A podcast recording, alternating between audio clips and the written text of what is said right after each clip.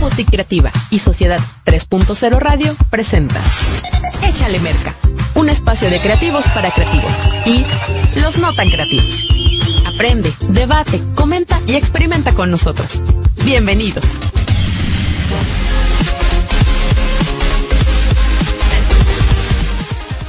Y ya estamos en esto que es Échale Merca en nuestra edición del 10 de diciembre del 2018. Porque voló el año. Se nos fue volando, Ángel, ¿de qué se trata esto? Se fue, se fue, se fue. Y pues nada, ya estamos en nuestra última transmisión también. Ay, que me pegue más, ¿o qué dices, Ángel? Cuéntamelo bien. Oye, ya se nos fue, esa es nuestra última transmisión, gente desde cabina. Ya es nuestra última transmisión del año porque el próximo lunes pues ya entran eh, en vacaciones aquí en cabina, pues si no, como lo hacemos, ¿verdad? Para transmitir. Pero, pues nada, aquí vamos a andar haciendo iris en esta hora de programa. Recuerden que también vamos a estar dando un curso estos últimos días, así es que todavía vamos a estar, vamos a estar presentes todavía estas últimas semanas aquí en Jalapa.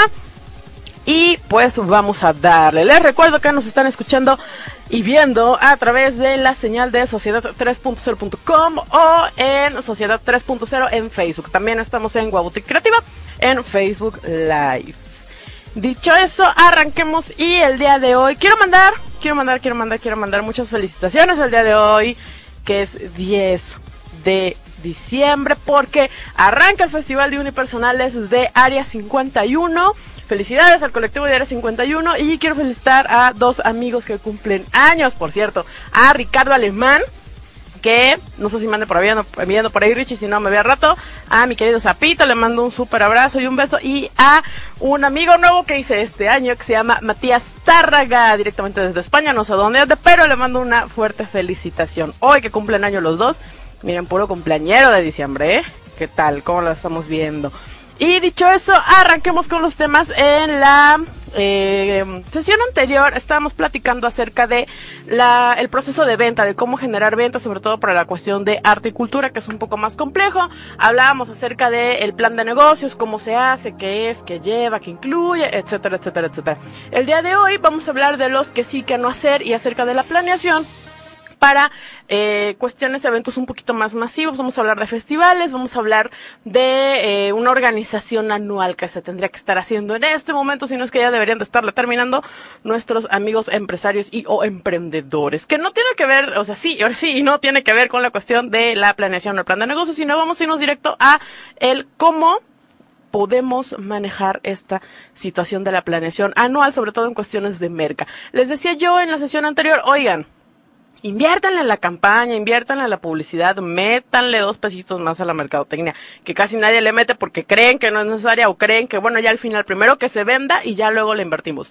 Es al revés, gente, es al revés. Si no le invierten, no se va a generar y si no se genera, pues no pueden reinvertir. Básicamente así funciona para cualquiera de las áreas en las que la quieran ver. Y hoy vamos a hablar acerca de eso platicábamos en nuestra sesión anterior, bueno, ya tenemos el plan de negocios y ahora qué, ahora qué hago, a dónde lo llevo, qué manejo. Bueno, tu siguiente paso es definir fechas. Vamos a ver, estamos en diciembre, vamos a arrancar el año, ya se viene todo nuevo. ¿Qué va a pasar en este primer año?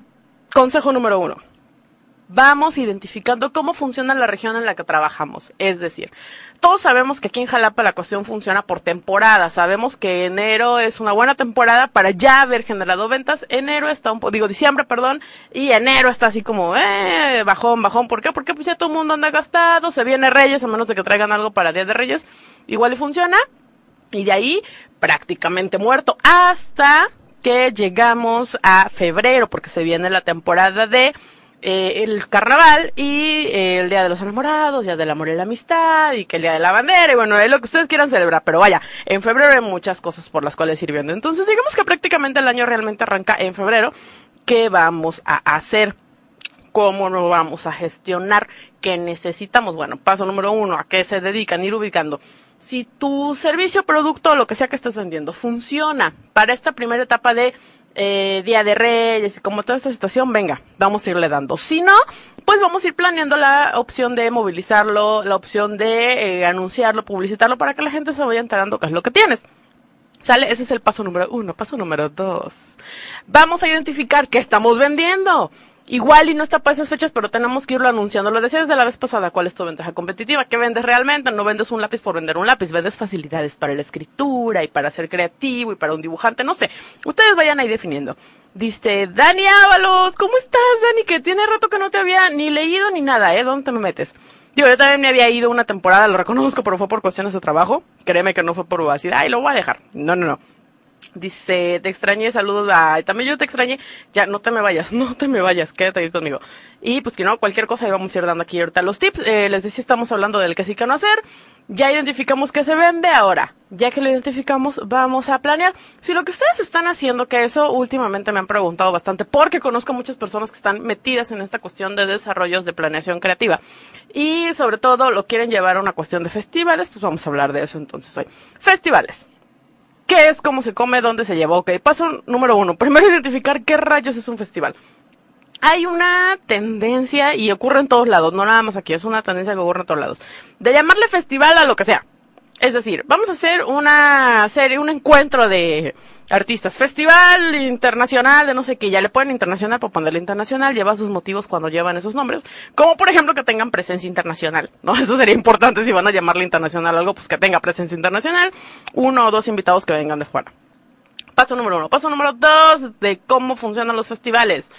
Un festival no puede llamarse festival si no está generando derrama económica para y en la región en la que se está llevando a cabo y obviamente para organizadores e involucrados. Es decir, el festival puede ser de acceso completamente gratuito, sí, sí lo hay, sí puede ocurrir, pero esto es siempre y cuando esté generando de alguna manera algún tipo de derrama económica para organizadores y sobre todo para quienes están colaborando o participando en estos festivales. Eso es una característica muy importante porque implica que nuestro diseño sí, del proyecto, en este caso llámese festival, tiene un plan de negocios, tiene un modelo de negocios, debe de estar generando, si no, no lo estamos haciendo porque qué bonito es el arte, nos encanta y hay que compartirlo con la gente, felicidades, pero eso no será un festival, será una muestra, será un encuentro, será una exposición, será cualquier otro tema en el que lo quieran manejar, pero no propiamente un festival.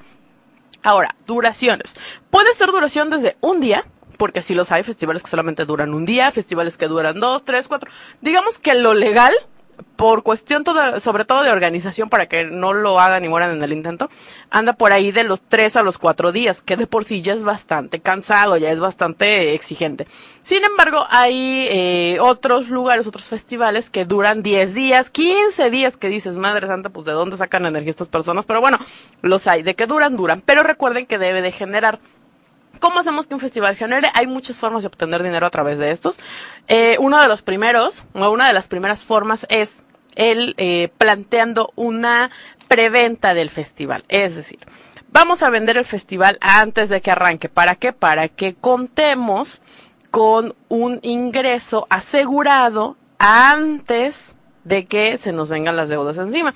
Si el festival les facilita esta situación de decir voy a vender funciones, llámese a empresas, llámense escuelas, llámense plazas, llámese gobierno, llámese particulares, como ustedes quieran verlo, pero que puede darles esta facilidad de prevenderlo, háganlo. ¿Con qué tiempo de anticipación? Con al menos unos dos o tres meses de anticipación. ¿Por qué? Porque lo ideal va a ser que ustedes lleguen a las fechas oficiales de su festival con un punto de equilibrio asegurado. Es decir, ¿cómo le hacemos o más, ah, bueno, sí, sí, es un cómo le hacemos. ¿Cómo le hacemos para que, eh, pues no quedemos en números rojos, para que no digamos, híjole, ¿verdad? ¿cómo le hago para pagarlo del festival? Estuvo muy bonito y todo, pero ahora debo la vida entera. Ok, ¿cómo le hacemos? Bueno, se vende al menos unos tres meses antes.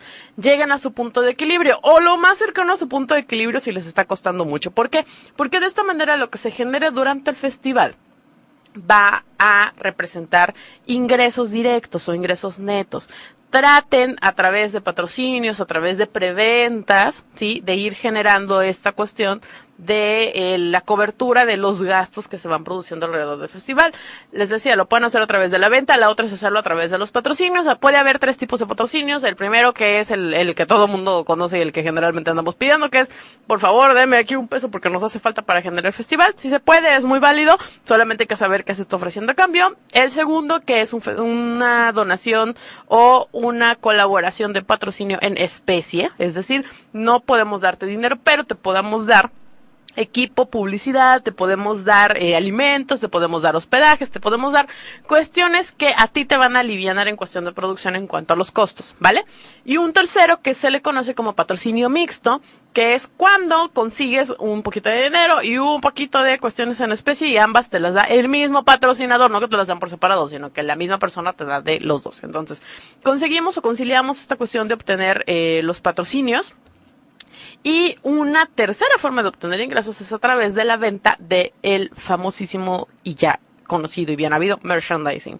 Es decir, a través de los eh, coleccionables, de este material promocional que le llaman algunos, que, ojo, ahí hay una diferencia. El material promocional en sí tú lo puedes eh, regalar. No, que de hecho esa es la intención, así es como estaría funcionando realmente esta cuestión de los promocionales. Yo agarro y te regalo un termo, eh, te regalo una playera, los regalo, ¿para qué? Para que la gente ande ahí por la vida con eso puesto, con usándolo y que pueda ayudarme a ir generando posicionamiento de mi marca. Sin embargo, también se venden y para poderlos vender, ojo, yo ya he trabajado en algunos festivales donde eh, se hace esto, ¿no? Está, bueno, vamos a vender que la taza, que la playera, que el llavero, que los stickers. Y sí, y sí funciona, pero recuerden que debe de incluirles algo bien importante que la mayoría de las personas no lo contempla y que se llama diseño. Si ustedes no están incluyendo un diseño que sea atractivo y que dé un plus más allá de solamente traer un logo, si tu logo no está bien diseñado, no está bien armado, pues eh, desde ahí ya empezamos con un problema. Eso es lo primero que tienes que arreglar. ¿Qué voy a vender que sea atractivo para que la gente no esté esperando a que se lo regale, sino que esté buscando comprarlo? Eso es importante, generar el interés de la compra, ¿sale? Ojo ahí, muchas veces se nos va, es muy normal, a todo nos pasa, pero pues no podemos permitir así como que, bueno, ya voy a sacar el logo ahí todo mal hecho, unos stickers todos mal cortados, no.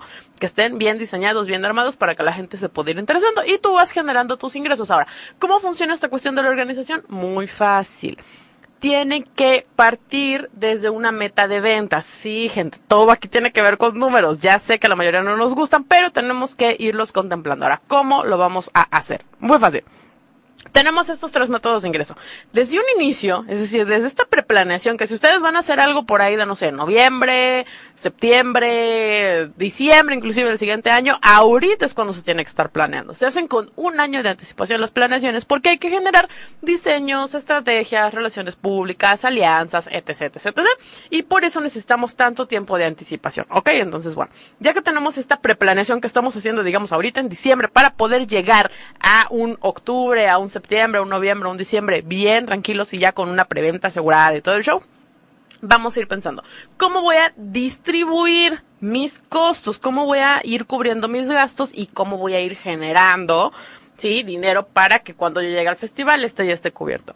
Primero, de las tres opciones que dimos, ¿a cuál le van a dar mayor peso? ¿A la preventa del festival, a los patrocinios o a la venta del merchandising? Digamos que en orden, sale tal cual, de como en orden de importancia y de peso debería de ser tal y como lo dije, que se genera la mayor parte a través de la venta del festival. ¿Por qué? Porque eso también le va a dar un peso ante el público, es decir, que la gente se vaya acostumbrando que el festival tiene un costo, lo que se ofrece tiene un valor que se tiene que ir cubriendo y sobre todo con anticipación.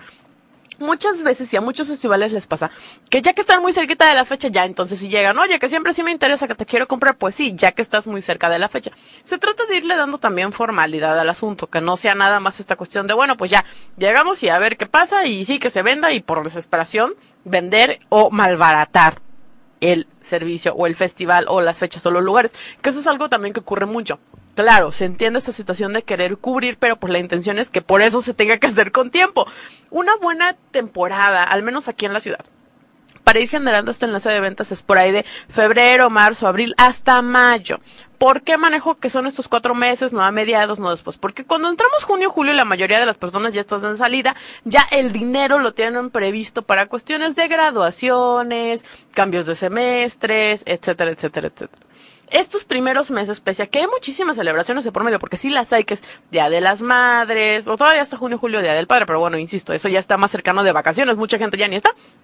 ¿No? Y en los previos es eh, qué día del niño, y que se viene semanas antes y atraviesa y ahí son dos semanas y media también que de pronto se nos pierde la gente, nos van a servir para generar algo que se ocupa mucho en el modelo de ventas, que son las promociones. Tenemos que aprender a diseñarlo, se pueden hacer por temporada, se pueden hacer por segmentos, se pueden hacer a muchas formas, pues, ¿no? Pero digamos que esa es una de las principales. Por eso es que esos meses nos funcionan, porque aunque está cargadísimo de fechas importantes, digamos, ¿no? Que está la gente ahí como buscando en qué gastar su dinero, pues podemos buscar la manera de entrar y que si lo gastan, no gasten con nosotros.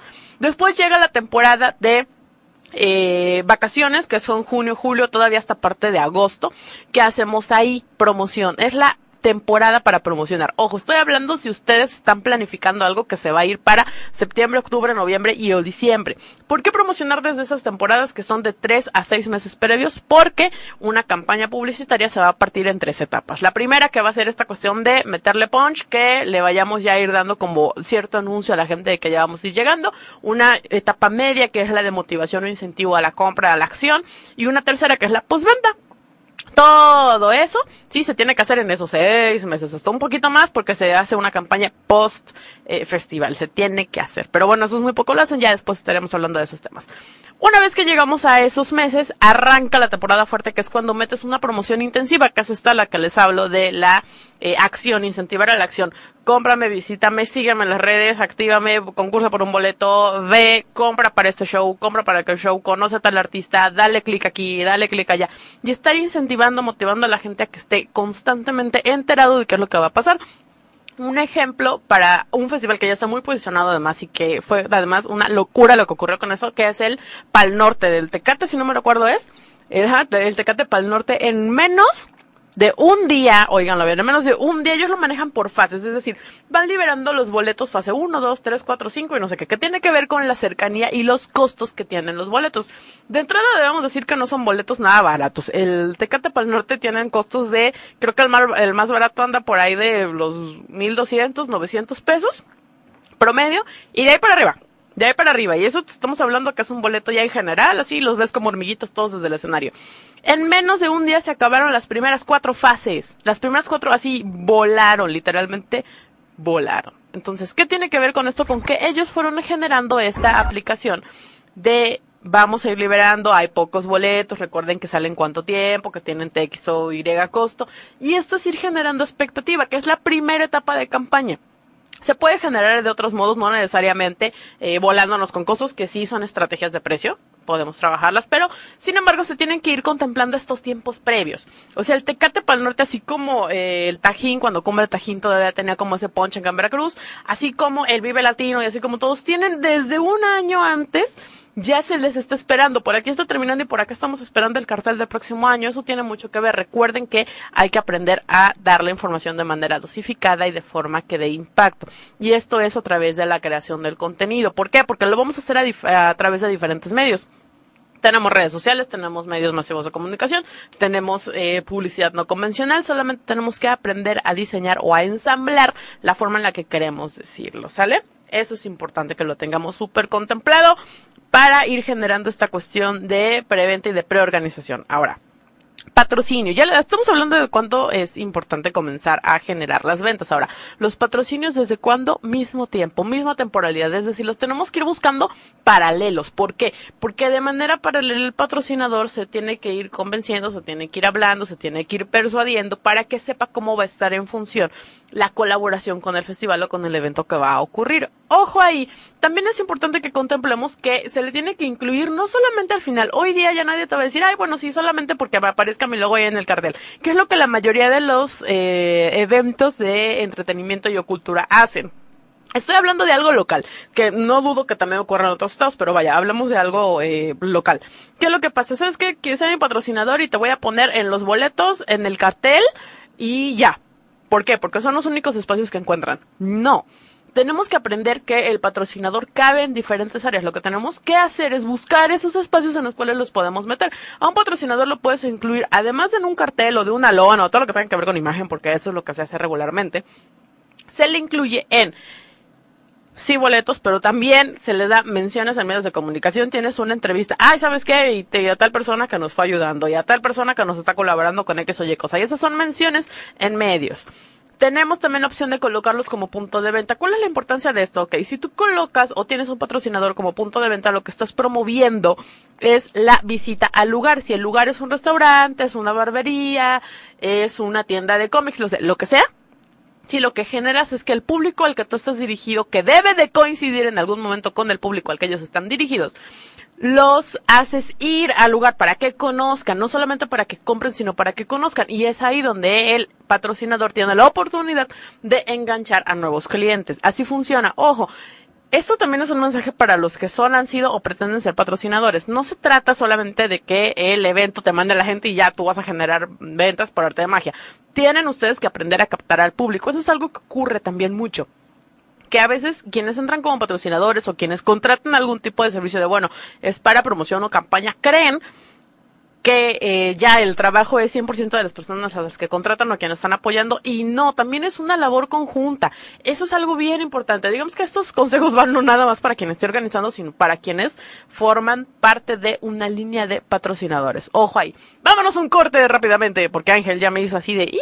Corte, corte. Creo que hablo demasiado, ya lo maré. Y regresamos en un momento en esto que es Échale Merca.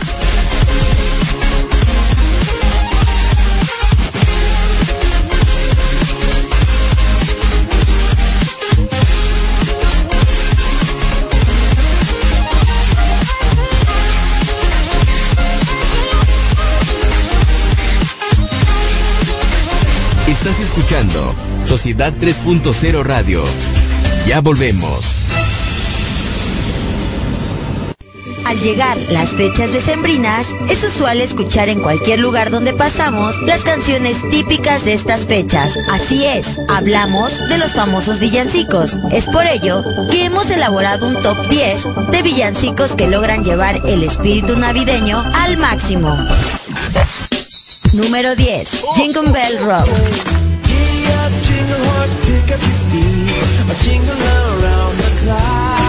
Número 9. El burrito sabanero. Con mi burrito sabanero voy camino de Belén. Con mi burrito sabanero voy camino de Belén. Número 8. Ven a cantar.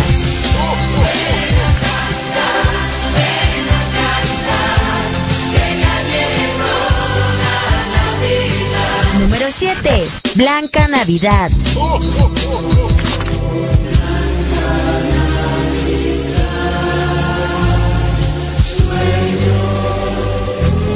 Número 6. Rodolfo el Reno. un reno que tenía la nariz roja como la grana y un brillo singular. Número 4. El niño del tambor.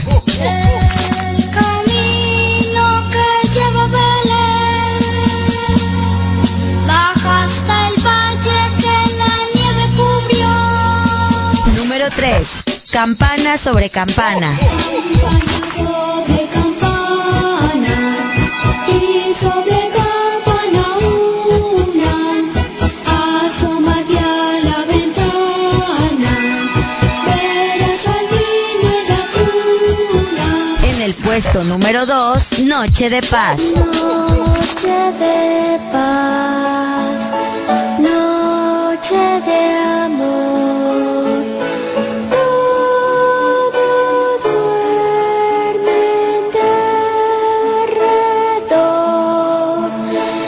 finalmente, en el número 1. Feliz Navidad. Feliz Navidad Feliz Navidad Esto fue el top 10 de los villancicos más escuchados en todo el mundo. ¿Y a ti, cuál te gusta?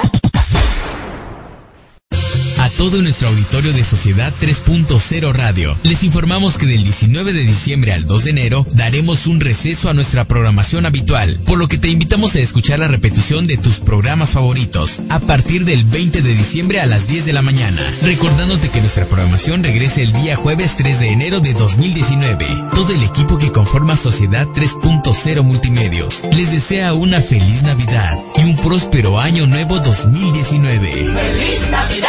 Si quieres una educación de excelencia, el Bachillerato IBES te está esperando. Únete y sé parte de esta gran comunidad. Sé un lince, sé IBES, formando estudiantes de éxito y profesionales de alto nivel. Tenemos instalaciones adecuadas, docentes preparados y personal capacitado que te brindará el mejor servicio. Además contamos con sistema escolarizado y mixto. Encuéntranos en Juárez 87, zona centro en Jalapa, Veracruz o pide informes al 817-2026 y al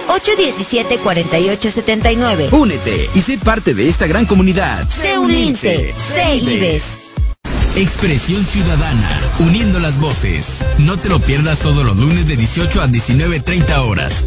Por Sociedad 3.0 Radio. Con Carlos Arturo Luna Escudero y Angélica Cristiani Mantilla. Expresión Ciudadana, uniendo las voces. Búscanos en las redes sociales, Sociedad 3.0 Radio. Visítanos e infórmate en sociedad3.0.com. El mundo en conexión con la mejor radio. Sé un lince, Universidad IBES. Somos tu mejor opción con educación de calidad. Contamos con un sistema cuatrimestral y docentes capacitados. ¿Qué esperas? Ven a nuestras instalaciones ubicadas en Azueta 34, Colonia Centro, en Jalapa, Veracruz, o llámanos al 812-3456. También estamos en Facebook como Universidad IBES. Conoce nuestra oferta educativa. Tenemos las cuotas más competitivas del mercado. Conócenos. Un linces, Universidad IBES.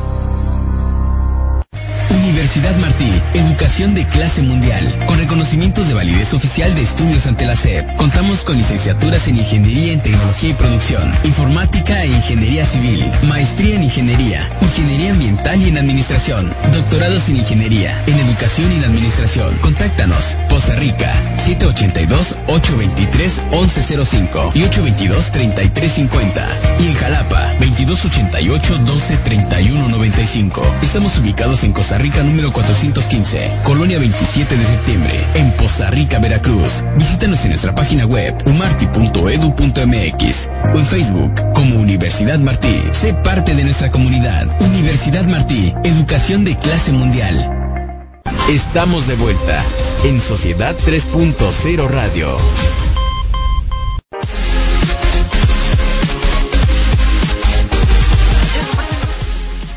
Y regresamos a esto que es Échale Merca en nuestra edición del 10 de diciembre del 2018. Ya volvimos al aire, gente bonita. Quiero mandar saludos nuevamente a Dani, que no sé si sigue, ya se no sé qué pasó ahí, pero bueno, a Dani Ábalos, a Daniela Agüesca, que nos preguntaba hace ratito que estábamos fuera de línea, que sí, esta era nuestra última edición, les digo que es de diciembre. ¿Por qué? Porque pues nos vamos de vacaciones, pero en enero regresamos. El 3 de enero regresamos, dice Ángel, yo le creo. Vamos a ver qué pasa. Si él dice que el 3, el 3. Y a Kender, que ya vimos, que está echando ojo por aquí en el programa. Muy bien, te mando también un fuerte abrazo. No sé dónde andes, niño, que luego te me pierdes, que andabas ahí por tierras poco agradables a la vista de la seguridad social y pública, pero yo espero que ya andes por tierras más seguras. Y pues seguimos hablando, estábamos platicando acerca de esta cuestión de los festivales. Que les reitero, esto no solamente es para festivales, funciona para prácticamente cualquier evento que tenga que ver con cultura y arte. Entonces, bueno, así funciona, ¿no? Vamos sacando esta cuestión de los patrocinios, cómo se genera lo de las ventas, cuando se piden, se piden con anticipación. Que todo esto lo estamos generando porque no es único y exclusivo lo que estoy diciendo para quienes lo organicen, sino para quienes colaboran. Es decir, hablábamos de esta cuestión de el promocionar o el incentivar la visita al lugar. Si ponemos a un patrocinador como punto de venta, no es cargarle la mano al patrocinador que diga, ah, hijo, ahora tengo que ver todavía además de mis ventas, ver las ventas de alguien más, que me ha tocado, eh, que conozco a quienes dicen, no, no, no, yo no, porque si no, eh, me tengo que encargar de ir vendiendo y es que es una responsabilidad. Oigan, le estamos mandando gente para la cual ustedes pueden ir generando nuevos clientes. Hablábamos ahorita un poquito fuera del aire, que es un nuevo cliente, bueno, cuando te han comprado dos veces a partir de la segunda compra, ya puedes considerar una venta, luego entonces un cliente que va a seguir fidelizando. La intención de los patrocinios es esto. Yo creo que está muy mal entendida esta situación del apoyar con un patrocinio, porque muchos llegan, ay, no, es que solamente me piden dinero. Pues sí, porque los patrocinios generalmente se dan de manera económica, pero no implica solamente te doy dinero y ya, ¿no? La mayoría también llegan vendiendo nada más, bueno, pero es que van a aparecer tu logo, lo que les decía hace rato, ¿no? Ah, bueno, vamos a poner tu logo en todos los carteles y en los boletos, y ya. Pues no, un patrocinio tiene que ver particularmente con el apoyo que tiene que, oh, ojo ahí, ojo ahí. Toda empresa, y eso lo he dicho creo que desde el primer programa, toda empresa debe de contar con una línea de responsabilidad social, es decir, ¿Qué causas estás apoyando? ¿A quién estás enfocado? Sí, pero sobre todo a quién estás apoyando. Desde la trinchera, tu empresa con tu actividad. Es decir, si yo pienso o mi, digamos dentro de mi misión, misión, valores, toda esta cuestión de la filosofía institucional, estoy manejando que voy tras el cuidado del medio ambiente, o que estoy apoyando esta cuestión de el rescate de espacios libres de la sociedad y cultural y el deporte, etcétera, etcétera, etcétera, pues entonces debo de ser coherente con esa imagen.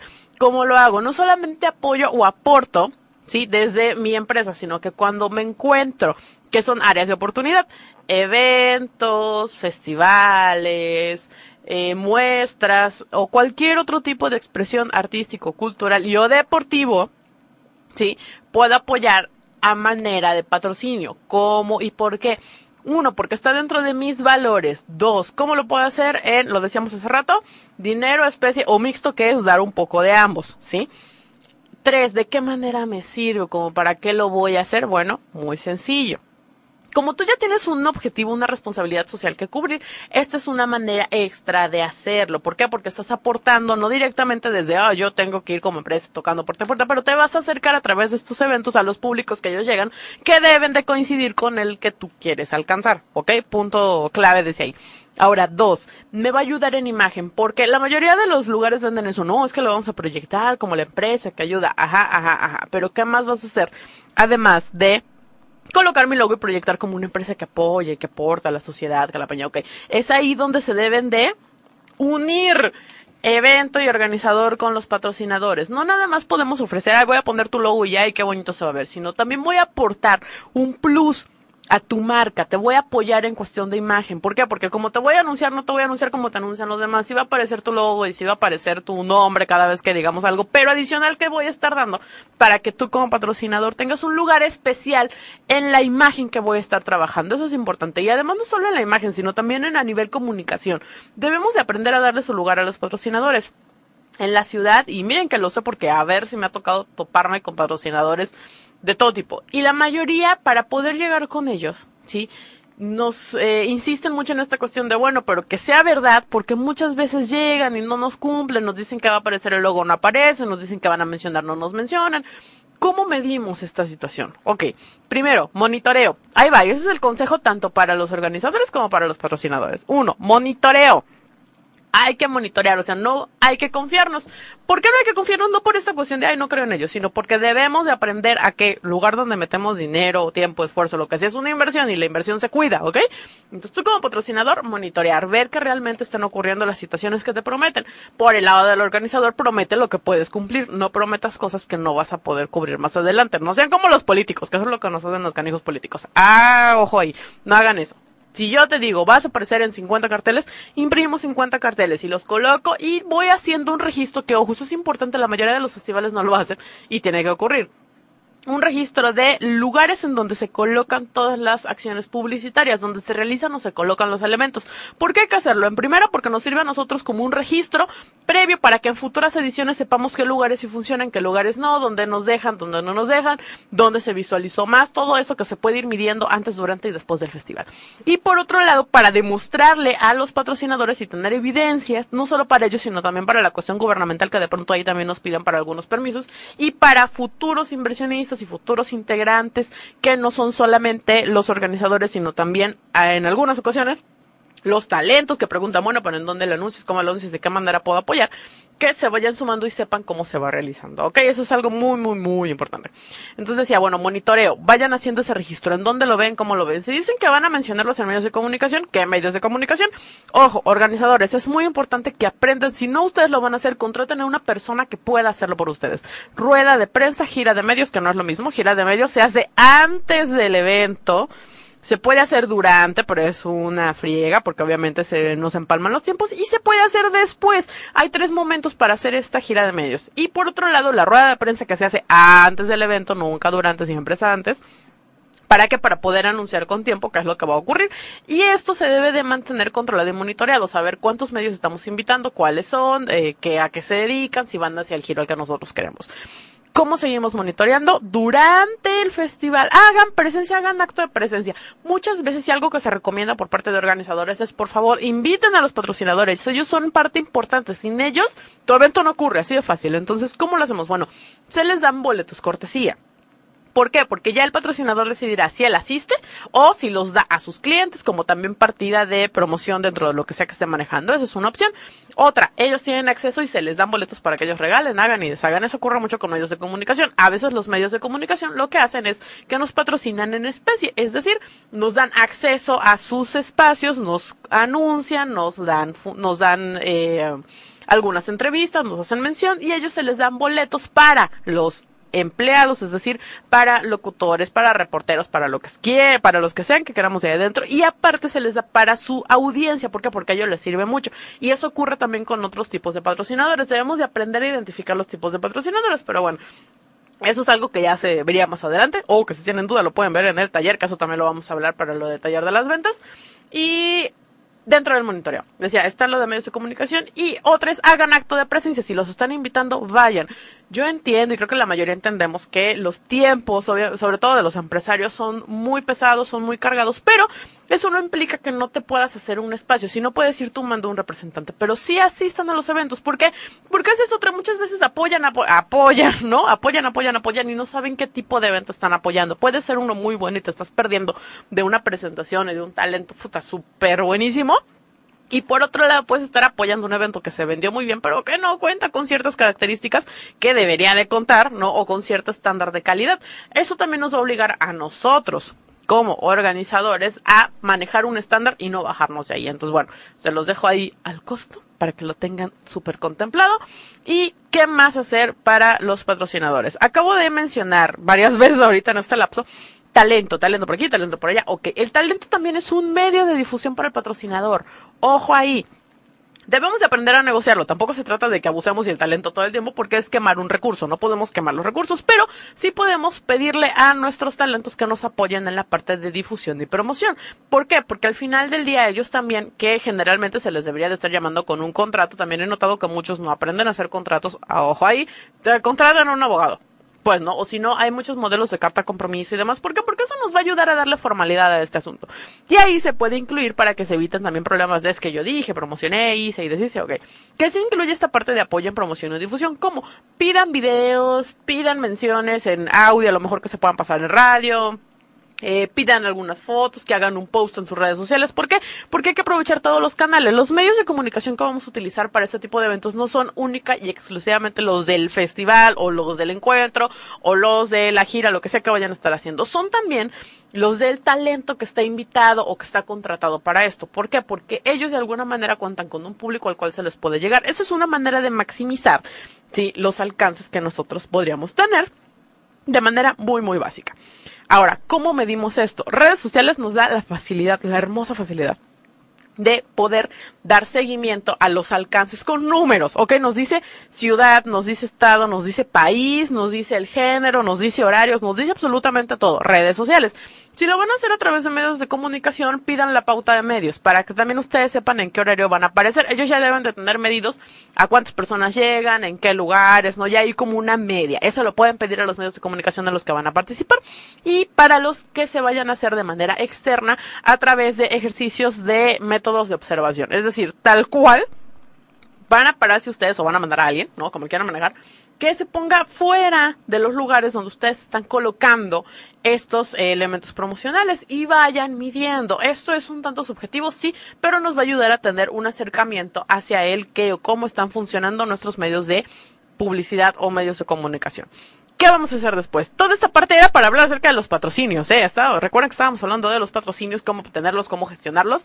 Señores patrocinadores, cómo ir midiendo. Señores organizadores, cómo ir midiendo de lado y lado y que es compromiso de ambas partes. Pero no se compone solamente de eso el, el festival o el evento que vayamos a hacer. Después viene la parte de eh, la promoción de la merchandising. ¿En qué momento entra?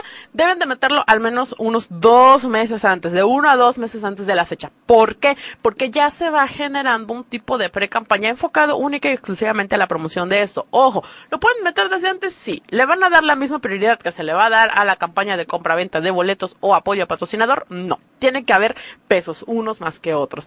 Y obviamente durante todas las actividades siempre contar con un punto de venta de su merchandising para que para que tengan siempre a alguien que esté promocionando estos eventos o estos elementos que les van a ayudar a ustedes a ir generando ingresos que si bien no son los ingresos, sí, es decir, no van a pagar de ahí todo el festival, les va a ayudar a pagar algunas partes que sí van a ser importantes contemplar, ¿ok?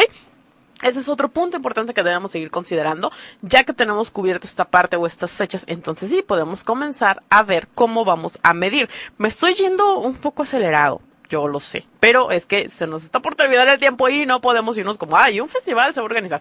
Si quieren saber eso, échenme una llamada y ahí nos sentamos a platicar, les explico cómo funciona, pero vamos a hablar de la manera general, ¿ok? Ya que tenemos patrocinadores, ya que vimos de dónde vamos a obtener ese dinero, ya que lo estamos generando a través de la preventa, organización, etc, etc, etc, que para poder llegar a ese punto, ojo, también es muy, muy, muy importante que contemplemos que ya debemos de tener toda la cuestión de permisos y contratos previamente acordados, firmados y sellados. Es decir, si nosotros estamos buscando hacerlo en algún espacio eh, de la comunidad, pues hay que pedir el permiso correspondiente y esto es con gobierno. Si de pronto ya estamos teniendo trabas, a nosotros nos da dificultad, es por eso que se hace con la organización de un año previo, donde debemos de asegurarnos a la brevedad, es decir, en lo antes posible, que estos permisos o estos apoyos que nos van a dar, que muchas veces también es económico, pues ya esté liberado ya esté hecho, porque de lo contrario nos puede complicar a nosotros con números y nos puede comprometer a nivel imagen, a nivel económico y en muchos otros niveles, ¿ok? Pero ya que se tiene eso, ahora, ¿cómo lo mido?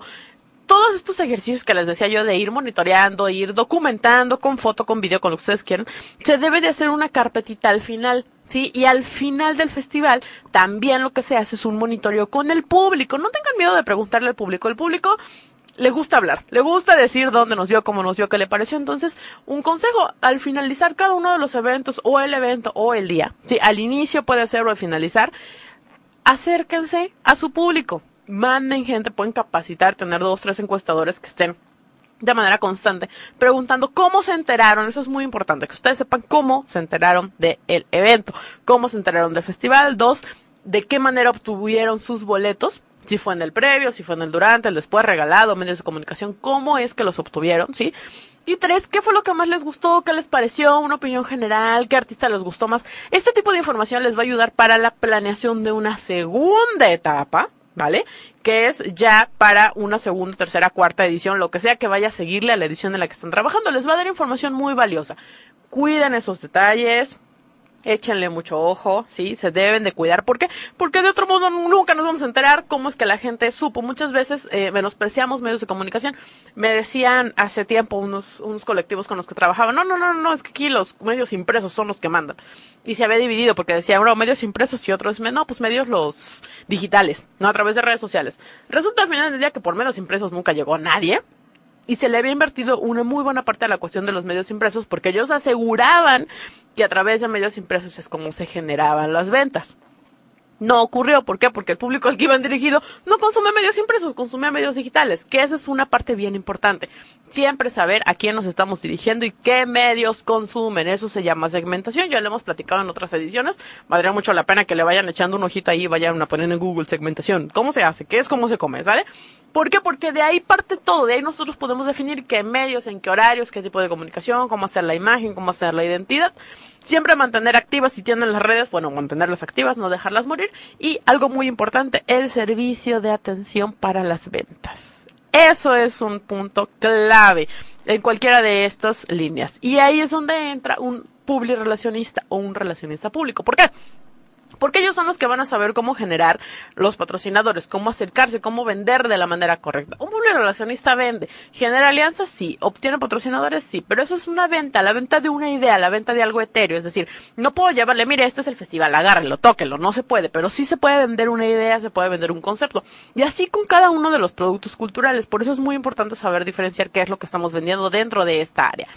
Eso es por un lado. Y por otro, la venta del boleto tal cual. No tienen idea de lo diferente que es el decir, ah, mira, eh, la venta de un boleto, la venta de algo a través de un sistema de mensajería, donde te digan, sí, es tanto, deposítalo a tal punto, vámonos, adiós, se acabó. Aún, buenas tardes, buenos días. Creo que tenemos todavía muy subestimado esta parte de ser amables a través de las redes. El hecho de que estemos contactando en redes no quiere decir que seamos igual de frío que como se maneja una red. Todo lo contrario, debemos de saber mantener la calidad humana a través de las redes sociales. Eso es algo muy importante. ¿Por qué? Porque se pierden.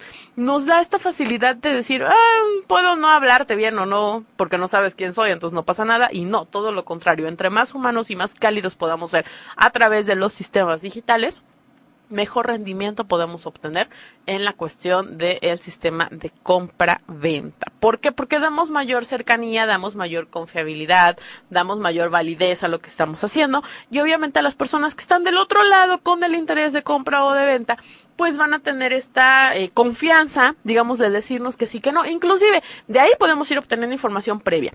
Sale información previa de qué, del dónde, cómo se te facilita más. O sea, todas estas etapas podemos aprovecharlas para obtener información que nos van a brindar los mejores resultados para que posteriormente nosotros podamos tener en tiempo, en forma, bien armado, bien vendido y bien armadito nuestro festival. No suelten la logística, no suelten muchas cosas. Hoy me aboqué mucho a ese tema, yo lo sé, pero es que ya me lo habían preguntado varias veces, como esta onda de que anduvimos en festivales varios.